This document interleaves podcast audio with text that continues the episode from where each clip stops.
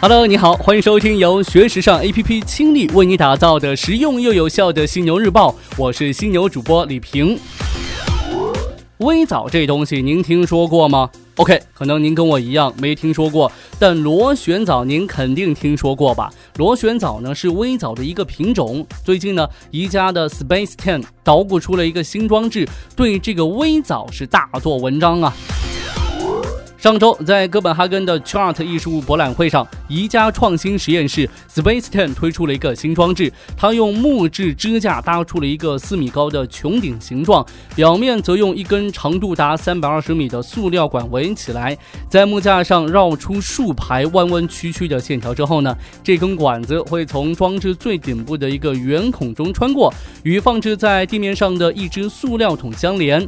随着时间的推移，原先半透明白。色的塑料管开始出现不均匀的绿色，那只塑料桶当中也开始出现越来越多的绿色物质。这些玩意儿就是微藻。对于微藻的食用价值，联合国在一九七四年的时候就已经进行了认定，将螺旋藻列为人类最理想的食物。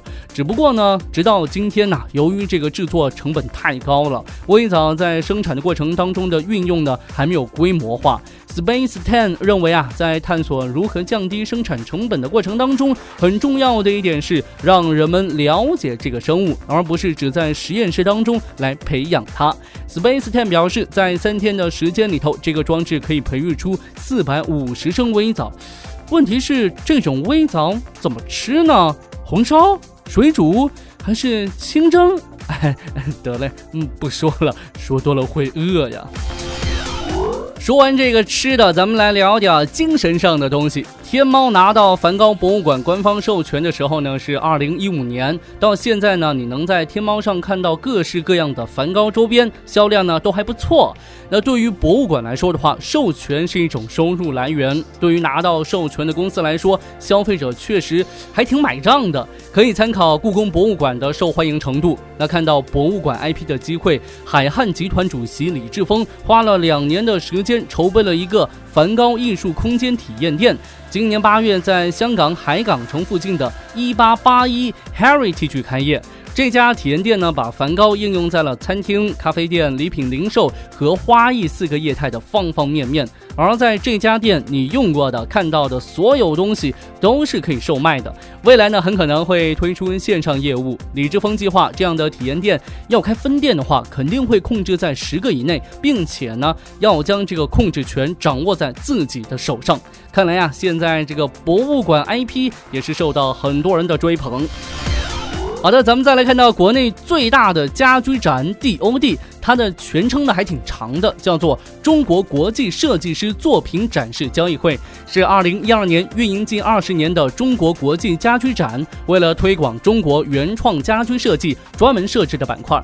这个不太市场化的名字背后啊，是中国原创家居设计发展的缩影。一方面呢，DOD 展为近些年成长起来的国内独立家居品牌和设计师提供了一个走向市场的渠道；这另外一方面呢，也为像我这样的普通消费者由尤其是快速成长起来的年轻消费群体，提供了一个了解国内原创家居品牌的平台。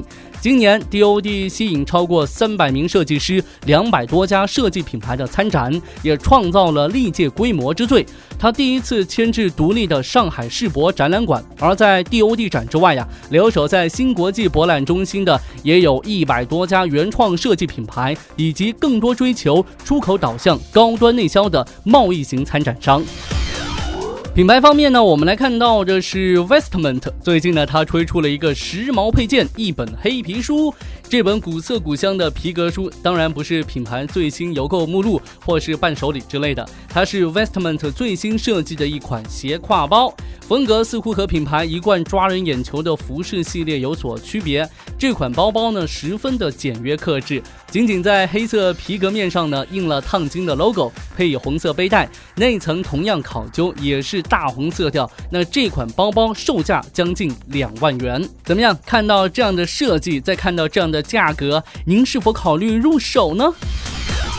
最后呢，来跟你关注到一份报告。近日呢，全球最大的独立移动广告平台 InMobi 发布了二零一七化妆品行业移动营销洞察报告。报告显示，二零一六年中国化妆品零售交易规模达到了五千八百三十亿元，增长率是达到了百分之二十点四。而预计到二零一八年，这一规模呢将超过八千亿元。我国的化妆品市场已稳步进入成熟期。同时呢，在移动互联网的助推下，用户的消费方式也发生了重大的变革。在目前我国七点三一亿网民当中啊，手机网民占比是达到百分之九十五点一，为六点九五亿。随着移动支付技术的成熟，手机逐渐成为人们最重要的支付工具之一。那这个庞大的用户群体的巨大消消费需求也因此得到了释放。这一份报告还显示，目前用户在移动端搜索化妆品日均就已经达到了一百四十八万次，其中来自手机的搜索量每季度就要增长百分之十一，在搜索渠道当中是占据了主导地位。OK，暂时呢跟你聊这么多，同时也要提醒你，想要学习和了解更多时尚方面的内容，可以随时关注和下载我们的学时尚 APP，学时尚就上学时尚 APP，哦耶！